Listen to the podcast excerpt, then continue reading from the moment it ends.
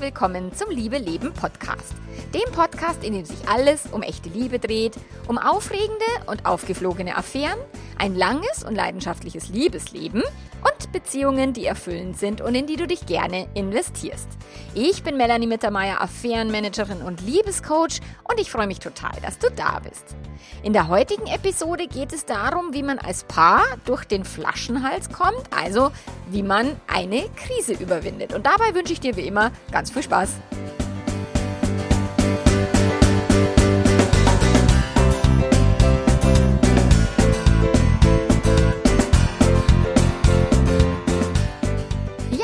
Heutige Episode ist wieder inspiriert von äh, jemandem, der oder die, weiß ich nicht mehr, mir auf Instagram geschrieben hat. Ich meine, es war eine männlich, männliche Person, aber ich weiß es nicht mehr genau.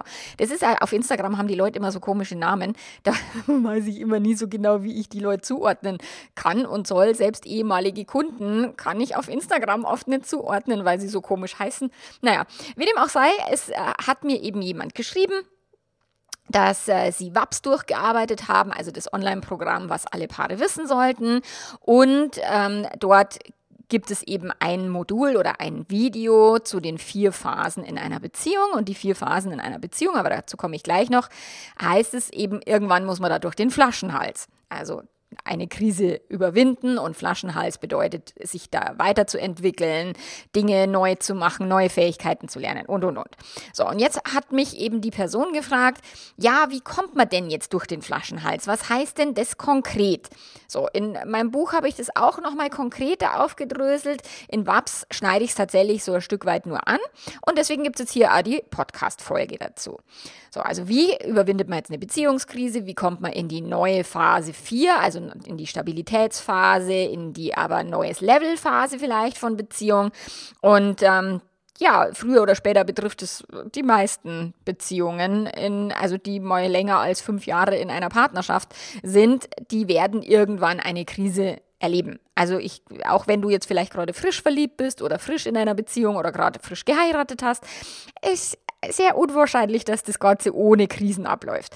Weil wir sind halt Menschen und Menschen verändern sich, Erwartungen verändern sich, Wünsche verändern sich, emotionale Verletzungen aus der, Ge äh, aus der Gegenwart, aus der Vergangenheit kommen zum Vorschein und und und. Und in langen Beziehungen kann aber trotzdem irgendwas anderes passieren. Ein Kind wird krank oder hat irgendwie in der Schule ganz schlimme Erfahrungen oder, oder, oder. Also irgendwas ist immer, weil Leben ist halt Leben, gell? Und da, wo gehobelt wird, da fallen Späne und deswegen ist es eben so, dass wir nicht happily F, after, after ever, ever, ich weiß immer nie, wie das heißt, Hackut, ähm, dass wir also nicht im ewigen Honeymoon durch die Beziehungen gehen. Ich meine, das ist dir ja mittlerweile als Podcast-Hörer hier oder Hörerin schon definitiv klar.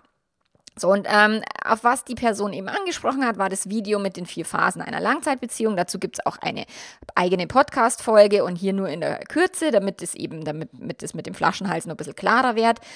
Es ist so ein, so ein ja, Diagramm oder so ein Achsensystem, also mit so einer X-Achse und so einer Y-Achse, gell? Und von links oben geht es halt los mit der Phase 1, also die, die ähm, X-Achse, die horizontale Achse ist die Beziehungskompetenz und die Y-Achse, die vertikale Achse, die ist die Motivation, die ein Paar in die Beziehung steckt. Und die Motivation ist eben oben sozusagen. Motivation heißt, ähm, Verliebtheitsphase, da ist die Motivation sehr hoch. Motivation gibt es eine Formel für, die heißt ähm, Selbstvertrauen mal Ziel. Also je, je höher das Selbstvertrauen mal Ziel ist, desto höher ist die Motivation. Also wenn man jetzt kein Selbstvertrauen hat und ein großes Ziel, dann ist man wahrscheinlich wenig motiviert, weil man glaubt, man erreicht es nicht. Wenn man jetzt ein großes, äh, ein großes Selbstvertrauen hat, aber kein Ziel, dann ist halt die Motivation trotzdem hoch, aber sie verpufft so ein bisschen, weil sie halt nicht zielgerichtet ist. So, und deswegen ist eben die Motivation Motivation in einer Paarbeziehung am Anfang, also ganz links in dem Diagramm, oder in dem Achsending, ich weiß gar nicht mehr, wie das in der Mathematik geheißen hat. ähm, ganz links oben ist die äh, Kennenlernphase, die Verliebtheitsphase und da sind die Paare hochmotiviert, Dopamin spielt eine große Rolle, die ganzen Verliebtheitshormone ist ja wie so ein Drogencocktail, der im Gehirn da wirkt und ähm, die Hormonparty gibt Vollgas und dementsprechend ist die Motivation natürlich sehr hoch.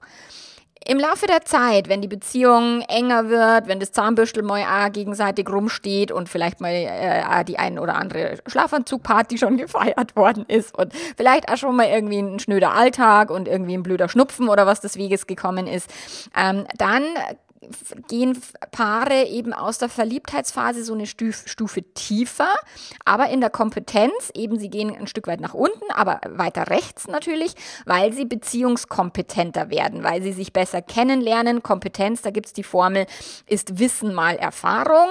Ähm, und je länger sie sich kennen, desto mehr Wissen haben sie aufgebaut, desto mehr Erfahrung haben sie miteinander. Deswegen ist die Beziehungskompetenz mittlerweile größer, nur die Motivation sinkt ein bisschen, weil eben der Alltag einkehrt, weil man die Person nicht mehr mit der rosaroten Brille sieht, weil die Hormonparty aufgehört hat und andere Hormone zum Vorschein kommen, wie beispielsweise Oxytocin und Endorphine. Es sind ähm, völlig andere Gefühlszustände, die eben durch andere Hormone äh, unterstützt werden. Und dann ist eben so, dass die Kompetenz zwar hoch ist, aber die Motivation lässt ein bisschen nach. Man kümmert sich nicht mehr so viel, bastelt keine tollen Adventskalender mehr wie in der Affäre oder macht halt auch keine irgendwie äh, Verrenkungen mehr, um diese Beziehung irgendwie äh, stimmig zu machen, weil sie stimmt ja passt ja, habe ich ja jetzt die Person im Sack, jetzt muss ich mich nicht mehr anstrengen, jetzt ist alles schick.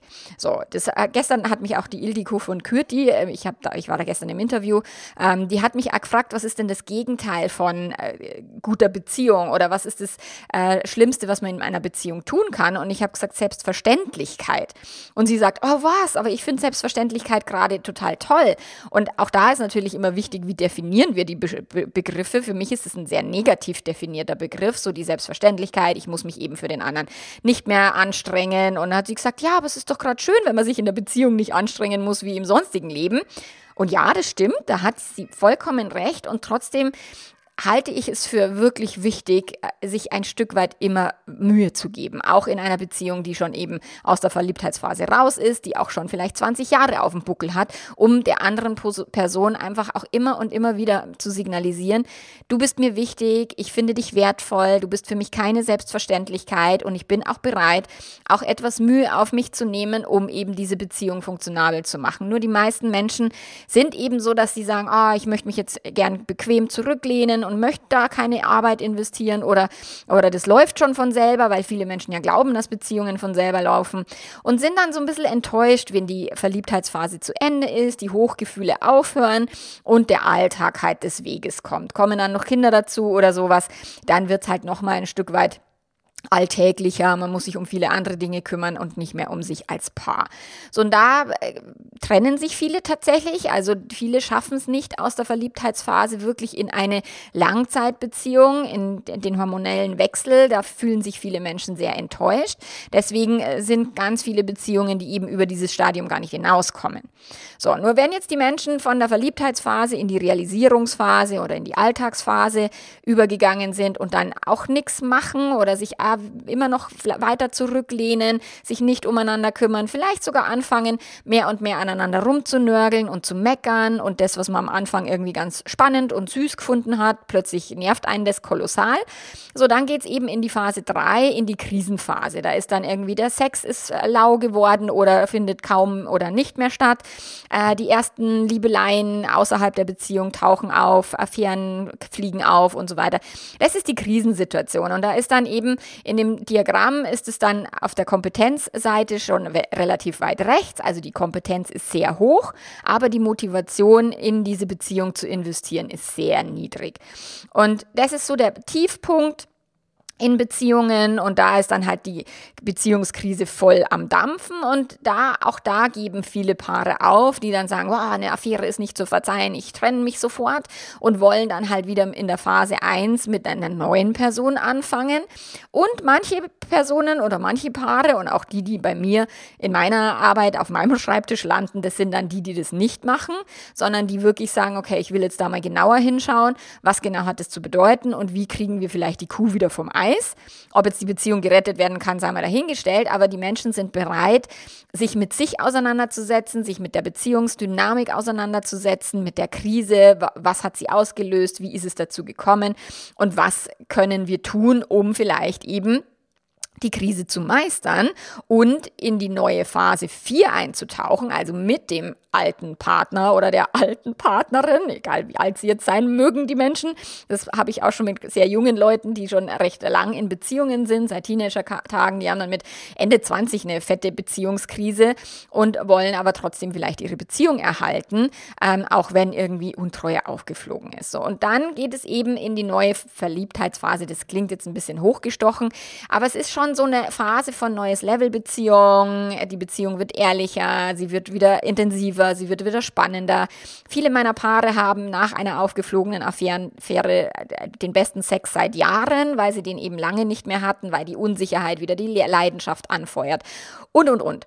So, und wenn es jetzt eben so ist, dass die Paare sagen, ah, wir wollen jetzt aus der Krisensituation das Beste rausholen und uns gemeinsam weiterentwickeln, dann müssen sie durch den sogenannten Flaschenhals. Das ist, keine Ahnung, wie, wie das Kamel durchs Nadelöhr muss. Da gibt es ja noch irgendwie so eine Story. Jedenfalls wird es eng es wird unangenehm, es wird so, dass man sich wirklich einmal mit sich auseinandersetzen muss, mit negativen eigenen Verhaltensmustern, mit Verhaltensmustern aus der Partnerschaft und, und, und. Und eben so ist der Flaschenhals eine ziemlich unbequeme Zone, raus aus der Komfortzone, eng, schwer, negative Gefühle, so, wo das Paar einerseits tatsächlich selber für die Motivation sorgen muss, weil die ist jetzt nicht Gott gegeben oder hormonell gegeben durch Dopamin, sondern die, die Motivation müssen sich die Paare wirklich selber machen und sie müssen bewusst neue Energie aufwenden, um diese Beziehung wieder ein Stück weit hochzuheben, weil also auch in dem Diagramm ist dann die Phase 4 ein Stück weit höher als die Phase 3. Ähm, und ja, das kostet ein bisschen Kraft, die Beziehung wieder auf ein neues Level zu heben. Und die Ko Kompetenz ist da schon auch sehr hoch, aber auch diese Kompetenzen, auch die, die man bisher gedacht hat, mit denen komme ich durch, auch die dürfen und müssen erweitert werden. Und das heißt eben in neue Phase 4 durch den Flaschenhals zu gehen. Also und was genau jetzt passieren muss, damit es das Paar durch den Flaschenhals scha schafft und eben auf der anderen Seite in Phase 4 rauskommt. Oder selbst wenn sich das Paar im Laufe der Paarberatung oder Persönlichkeitsentwicklung entscheidet, doch nicht gemeinsam zu, weiter durchs Leben zu gehen, sie gehen anders gestärkt in neue Beziehungen. Anstatt zu sagen, boah, der alte Partner war nur schuld oder die Partnerin ähm, und mit einer neuen Person ist alles viel besser und viel toller. Hm, da ist dieses Beispiel von der Eva Maria Zurhorst, wenn du nicht Tennis spielen kannst, dann hilfst da nichts, wenn du einen Tennisplatz wechselst. Also selbst wenn du den Tennisplatz wechseln willst, macht es Sinn, an der Vorhand zu arbeiten ähm, oder an, an deinem Aufschlag oder, oder, oder. So, also wie, wie kommt jetzt eine Paar, Paar, eine Paar, ein Paar durch diese Situation, durch den Flaschenhals? Das ist tatsächlich sehr, sehr individuell. Also jedes Paar hat andere Herausforderungen, andere Gedanken, andere Umstände, viele Kinder, wenig Kinder, äh, Schwiegereltern, die sich einmischen oder keine ähm, finanzielle Schwierigkeiten, keine finanziellen Schwierigkeiten. Das hängt halt immer auch von den individuellen Gegebenheiten ab, welche Herausforderungen dann so ein Paar halt meistern muss. Und dann ist halt auch die Frage, geht es jetzt darum, ähm, dass sich so ein Paar auseinandergelebt hat, dass sie nicht mehr kommuniziert haben, sowohl äh, mit Wörtern als auch mit dem Körper. Also sexuell geht es um eine Sexkrise oder um sexuelle Unzufriedenheit, keine Zärtlichkeiten mehr, kein Küssen mehr, was auch immer. Oder geht es eben auch um eine Affärensituation. Ähm, dass jemand sich total fremd verliebt hat und, und irgendwie wie im Drogenrausch ist und von der anderen Person nicht loskommt. Oder dass halt der Scherbenhaufen gerade groß ist, auch wenn die Affäre beendet ist, vielleicht die beiden nochmal weiter am Arbeitsplatz zusammenarbeiten müssen, also das Affärenpaar. All das sind halt individuelle Herausforderungen, die jede jedes Paar halt unterschiedlich zu meistern hat. Da ist eben jede Situation komplett unterschiedlich und jede Beziehungskrise ist auch unterschiedlich. Deswegen ist so ein One Fits All, davon halte ich nichts, weder als Beziehungsmodell noch eben als Lösungsvorschlag, weil für, ähm, für manche Paare ist eine offene Beziehung eine gute Idee, für andere um Gottes Willen bloß nicht. Für manche Paare ist ähm, die Trennung viel, viel besser als die Beziehung weiter zu, führen. Für andere Paare wäre es viel besser, die Beziehung weiterzuführen. Also das ist wirklich unterschiedlich. Und um individuell zu sein, und auch ich kriege ja oft auf Instagram individuelle Fragen gestellt, die kann ich natürlich jetzt nicht im Marketing beantworten. Das geht halt nur im Coaching. Wenn ich wirklich genau schauen kann auf die Beziehungssituation, ins Gehirn, entweder einer Person oder beider Personen, um wirklich zu schauen, okay, was machen die da, was haben sie die letzten Jahre Jahre gemacht, wo ist deren äh, wirklicher Schmerzpunkt und wo ist deren Achillesferse, was, was kommt aus der Kindheit da noch mit hoch und, und, und. So, das machen wir im persönlichen Coaching. Im Membership können wir natürlich auch ein Stück weit individueller schauen, wenngleich das natürlich auch nicht so intensiv ist wie in einem Einzelcoaching oder in einer längeren Paarberatung, logischerweise. So, nur es gibt halt ein paar so grundlegende Punkte, die allgemeingültig sind und die jedes Paar zumindest mal ausprobieren kann, ob es für dich, für euch stimmig ist, sinnvoll ist, ob ihr damit was anfangen könnt, um eben durch einen Flaschenhals zu kommen. Und tatsächlich sind die meisten Menschen, also die mit meiner Arbeit irgendwie vorwärts kommen, die kommen durch den Podcast alleine durch den Flaschenhals. Also die haben nie was bei mir gebucht, die haben vielleicht einen Kurs, dass sie noch einen Kurs gemacht haben. Aber tatsächlich die aller, allermeisten Nachrichten bekomme ich von den Menschen, die eben gesagt haben, boah, danke für deinen Podcast, es hilft mir so oder für Instagram oder ich habe die Beziehungskrise nur mit Waps überwunden und und und. Also das ist auch total, finde ich, sehr cool und mag ich sehr, auch wenn ich natürlich gerne Geld verdiene, um Gottes Willen. Aber ich finde es schön, wenn auch meine Arbeit, meine kostenfreie zur Verfügung gestellte Arbeit den Menschen hilft und sie damit auch ihre Krisen überwinden. So, also, die nächsten folgenden Punkte kannst du jetzt eben mal schauen, ob du sie auf deine Beziehungssituation übertragen kannst. Und da ist mal Punkt eins: erstmal der Wahrheit ins Gesicht schauen und wirklich auch sich selber die Wahrheit einzugestehen. Fuck, wir sind hier in einer fetten Krise.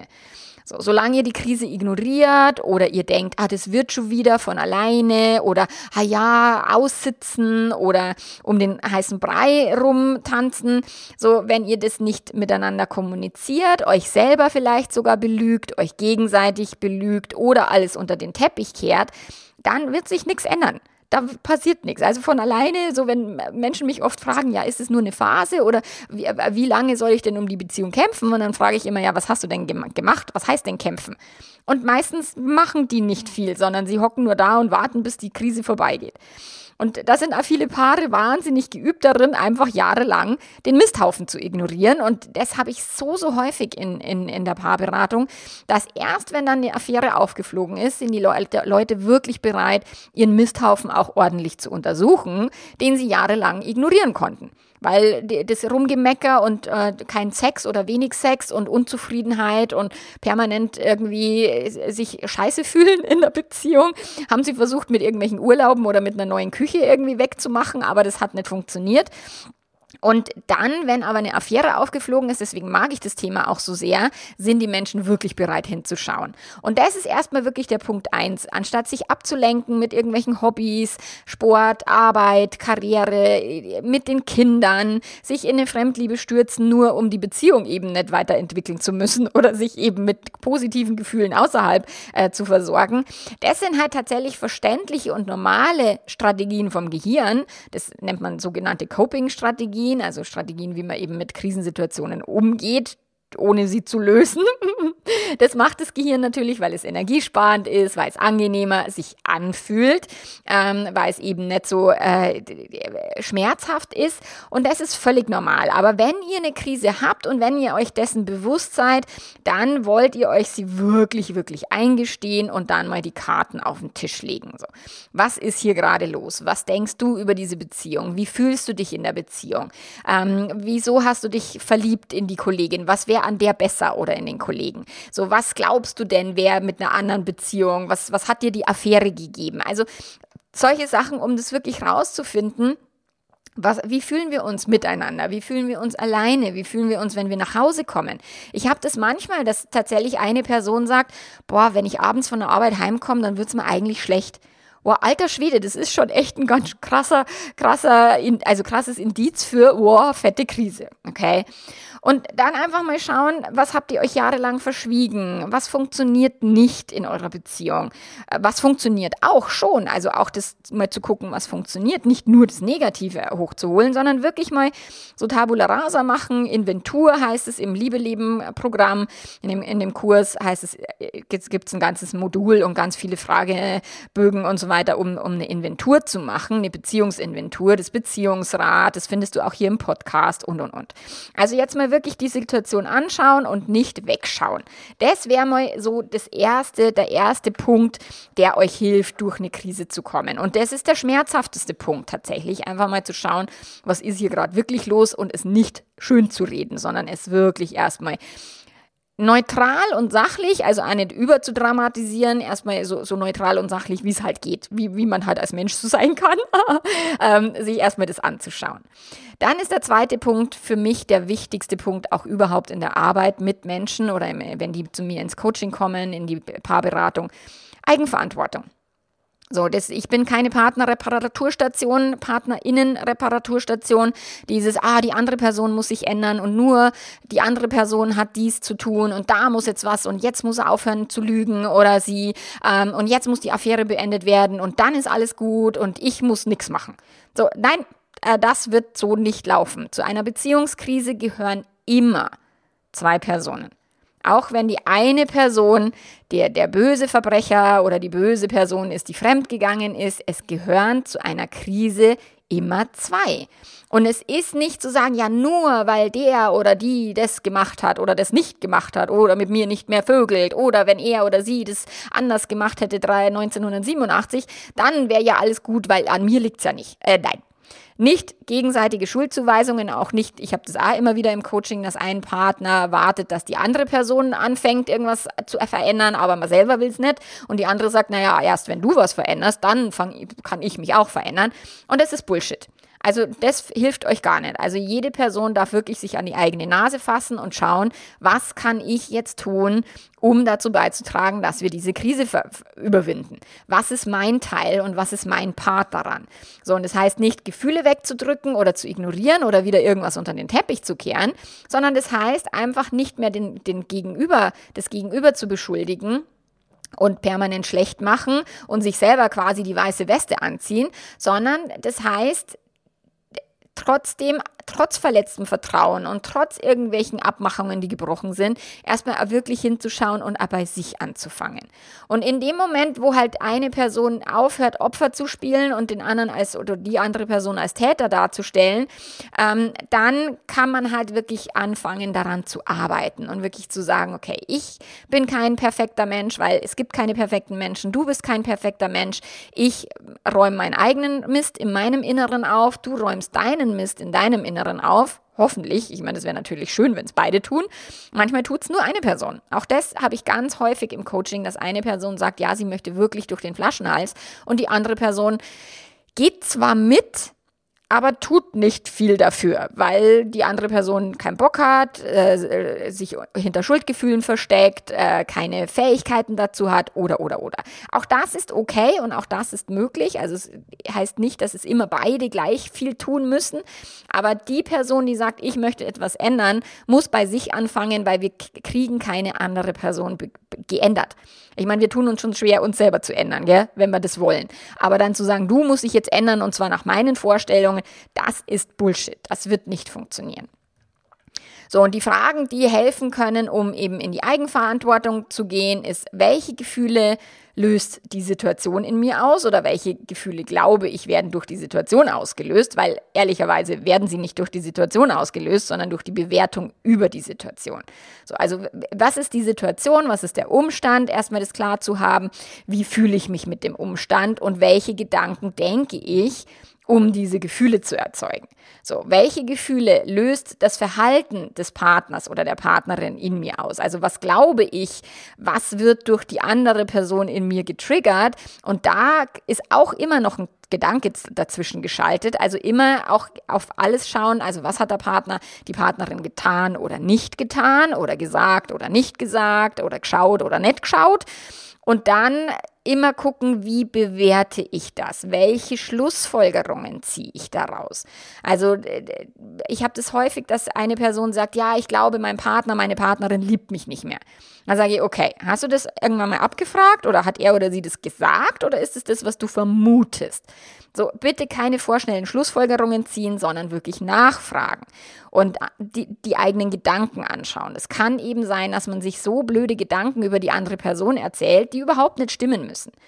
So, dann zu schauen, okay, das sind meine Gedanken, meine Gefühle, dafür die Verantwortung zu übernehmen und dann überlegen, wie kann ich denn mit diesem Gefühl umgehen? Muss ich permanent an meinem Partner rummeckern? Muss ich permanent die Affäre irgendwie nachts um drei, äh, zwei Stunden lang durchdiskutieren? Oder kann ich vielleicht auch mal mich selbst beruhigen, wie der David Schnark das so schön schreibt in seinen ähm, vier Aspekten der Balance, ist tatsächlich erstmal ein angemessenes Verhalten äh, oder eine angemessene Reaktion auf das Verhalten des Partners Partners, der Partnerin, was, was man gut lernen darf und nicht eben überzubewerten, überzudramatisieren. Und dann aber auch zu lernen, sich selbst zu beruhigen und nicht permanent über die andere Person die eigenen Emotionen zu steuern zu wollen, kontrollieren zu wollen, verbessern zu wollen. So, und dann auch zu fragen, was kann ich denn daraus lernen? Was ist hier meine Lektion? Muss ich besser Grenzen setzen? Gibt es Themen aus meiner Kindheit, die sich hier irgendwie wiederholen? Ähm, muss ich mich vielleicht mehr um meine eigenen Bedürfnisse kümmern, meine Freiheiten selber mir rausnehmen, mein, mein, meine Hobbys und, und, und. Also was auch immer bei dir da der Fall ist. Ich habe das auch so oft, dass die Leute sagen, ja, und er oder sie hat sich das einfach rausgenommen. Da sage ich, ja, und du hättest es dir auch rausnehmen können. Nur tun manche nicht und werfen es dann dem anderen vor, dass der Partner allein in Urlaub gefahren ist oder die Partnerin irgendwie Sex mit jemand anders hatte. Aus der Perspektive des offensichtlich Schuldigen, also äh, erstmal Wichtigkeit, halt, die Opferperson muss aufhören, Opfer zu sein und die Schuldperson, egal wer jetzt irgendwie eine Affäre hatte, fremdgegangen ist und und und, die schuldige, angeblich schuldige Person muss auch aufhören, schuldig zu sein, weil dadurch wird's nicht besser. Also bitte die Selbstverurteilungen ähm, aufzuhören und die Peitsche aus der Hand zu nehmen, mit der du dir selber auf den Rücken haust. So, sondern wirklich versuchen, auch hier nüchtern auf die Beweggründe zu schauen und zu sagen, okay, was hat mich da angetrieben? Welche, also, und, und ich meine jetzt auch nicht Ausreden zu suchen und, ah, meine Frau, gestern, ich habe so lachen müssen in dem Interview gestern so, ah, sie hat sich zwei Wochen nicht die Beine rasiert, jetzt gehe ich fremd. ich meine, das wäre jetzt eine krasse Ausrede. Ähm, sondern wirklich zu sagen, okay, was waren denn meine Motive? Was hat mich denn dazu bewegt, eine Affäre zu beginnen oder mich fremd zu verlieben oder mich zu öffnen für eine andere Person und, und, und. Was habe ich mir erhofft von der Affäre? Was habe ich über mich selber gelernt in der Affäre? Was hat mir denn gefehlt, ohne dass ich es vielleicht kommuniziert habe oder habe ich es kommuniziert und es ist nicht angekommen? Also was genau ist da wirklich gelaufen, anstatt eben jetzt im Schuldgefühl zu versinken und, und sich eben jetzt, die, die Opferperson suhlt sich im Selbstmitleid und die Fremdgehende angehende Person äh, suhlt sich in, im Schuldgefühl, damit wird es nicht besser. Es wird nicht, da könnt ihr nicht irgendwie wie erwachsene Menschen mit einer Krise umgehen, sondern das ist tatsächlich etwas, was viel mehr noch ähm, Drama schürt und das Drama hochhält und tatsächlich das Drama-Dreieck, also was ja dann auch eine gegenseitige Befeuerung der Verhaltensmuster ist, wenn der Täter sich als Täter fühlt oder die Täterin und das Opfer sich als Opfer fühlt oder als Opferin, äh, dann manchmal ist schon lustig, gell? Äh, dann wird sich das Muster halt gegenseitig weiter befeuern und hochhalten. So deswegen ist wirklich erstmal in die Eigenverantwortung zu kommen, raus aus dem Thema Schuldzuweisung, Schuldgefühle äh, und und und. Es bringt niemanden weiter und es bringt euch nicht durch die Krise. Das sage ich euch gleich. So, dann der dritte Tipp, hinterfragt tatsächlich eure bisherigen Erwartungen und auch eure Werte. Ich meine, das hatte ich jetzt in den letzten zwei Podcast-Folgen, hatten wir das Thema Werte, ähm, habe ich stark thematisiert. Also auch da könnt ihr nochmal genauer hinschauen, was ist denn das Wertesystem? Ist es von der Gesellschaft vorgegeben gewesen oder habt ihr das wirklich selber entschieden? Habt ihr eure Partnerschaft vor vielen Jahren auf bestimmte Erwartungen und Werte gegründet? Welche waren das damals? Das kann natürlich gewesen sein, Treue, wie es bei den meisten ist, oh, eine Familie gründen, ein gemeinsames Zuhause haben, schön verreisen, vielleicht Werte wie, keine Ahnung, der Mann sorgt für die Familie und die Frau kümmert sich um den Haushalt. Oh Gott, da kotze ich ja schon im Quadrat, wenn es so dieses traditionalistische Weltbild ist. Ähm, Wäre jetzt überhaupt nicht mein Wertesystem, aber ich bin genauso auch aufgewachsen und auch ich musste dieses Wertesystem wirklich mühsamst durchbrechen, um das eben nicht mehr so weiterzuleben. Und das ist halt wichtig, sich wirklich damit auseinanderzusetzen. Was war da, als wir zusammengekommen sind? Was war, als wir geheiratet haben? Welche Träume hatten wir? Welche Ziele hatten wir? Und äh, welche Erwartungen wie, du wirst mich immer glücklich machen, ich werde mich nie wieder einsam fühlen mit dir an meiner Seite. Keiner von uns wird, uns, wird je den anderen betrügen. Wir werden immer miteinander Bock haben, Zeit zu verbringen und, und, und. Also da dürft ihr wirklich schauen was ihr an Werten und eben auch an Erwartungen habt. Im Membership gibt's da ganz großartige Workshops zum Thema Erwartungen, Handbücher, Grenzen setzen und solche Sachen. Also auch das lohnt sich, sich da mal wirklich intensiver damit auseinanderzusetzen. So, und in der Beziehungskrise werden tatsächlich Teile eures Wertekonstrukts euch um die Ohren fliegen und auch Teile der Erwartungshaltung. Ich habe mal irgendwo den Spruch gelesen, ein Herz kann nicht gebrochen werden. Was gebrochen wird, sind äh, Versprechungen und Erwartungen. Und das also widerspiegelt es wirklich sehr, sehr, sehr cool. So, also da zu schauen, was genau sind die Werte oder waren die Werte bisher, komme ich denn mit den Werten jetzt noch weiter? Wenn eine Person fremdgegangen ist, dann müsst ihr den Wert Treue definitiv mal zumindest angucken und schauen, ähm, wollen wir den in der gleichen Weise wieder hochhalten oder wollen wir den vielleicht ein bisschen flexibler gestalten und damit meine ich keine offene Beziehung, sondern flexibler gestalten heißt, okay, wenn irgendwie was passieren sollte, lass uns einfach drüber reden und dann können wir ja immer von Fall zu Fall entscheiden, ob wir die Beziehung weiterführen wollen, ja oder nein. Genau, also die Werte, die ihr weiterleben möchtet, Werte, die ihr verabschieden wollt oder die auch tatsächlich möglicherweise überhaupt nicht mehr funktionieren. Äh, Wertesysteme, die vielleicht auch neu aufgebaut werden wollen und neu integriert werden wollen. So, und dazu kannst du dir auf alle Fälle die letzten zwei Podcast-Folgen anhören, um da wirklich zu schauen. So, und auch zum Thema Erwartungen, also zu dem Workshop gibt es eine Zusammenfassung hier im Podcast. Ähm, welche Erwartungen kann oder möchte ich an meinen Partner haben? Werden die Erwartungen erfüllt? Ist es sinnvoll, diese Erwartungen zu haben? Ist es vielleicht sinnvoller, manche Dinge auch auszulagern? Und es muss jetzt nicht die Sexualität sein, aber tatsächlich irgendwie Zeit verbringen, tanzen, äh, keine Ahnung, Tennis spielen oder was auch immer der Partner und die Partnerin gerne tut und man selber vielleicht nicht so sehr, Fahrrad fahren und, und, und. Also da mal wirklich genauer zu schauen, was machen wir da die ganze Zeit? Leben wir überhaupt nach unseren Werten? Ist das, was uns wichtig ist, auch das, was wir wirklich auch im Alltag leben? Oder ist es nur, dass wir äh, groß labern und davon nichts zu sehen ist auf der Verhaltensebene? Also da darfst du wirklich schauen, und kannst du gerne an meinem ähm, Podcast oder auch in meinen Blog Blogartikeln stöbern. Da findest du jede Menge Material auch zum Thema Erwartungen und Wertesysteme. Genau, dann der vierte Punkt. Ihr dürft euch weiter neu motivieren und äh, eure Beziehungskompetenz erweitern. Also ihr dürft halt auf dieser, auf dieser, in diesem Diagramm weiter nach rechts und aber auch wieder nach oben steigen. Und das ist halt der Punkt, gerade in der Beziehungskrise ist es halt aber anstrengend. Wie ich es vorher schon gesagt habe, die Beziehung da hochzuziehen, vor allen Dingen, wenn es nur eine Person tut und die andere Person so weitermacht wie bisher. Ähm, dann wird es halt sehr, sehr anstrengend für die eine Person, aber auch das kann sich lohnen. Anstatt eben, dass beide sagen, ja, das bringt ja eh nichts, aber trennen wollen wir uns auch nicht, weil irgendwie ist zu teuer oder keine Ahnung, die Kinder. Ähm, und dann macht keiner was, dann wird es auch nicht besser. Also tatsächlich, wenn eine Person zumindest sagt, ich versuche was zu verändern und ich versuche einen Impact zu machen in unserer Beziehung, ist es schon mal besser, als wenn es keiner tut. So, Veränderungen kommen auch nicht über Nacht, also auch da dürft ihr geduldig sein mit euch selber und aber auch mit dem Partner, mit der Partnerin.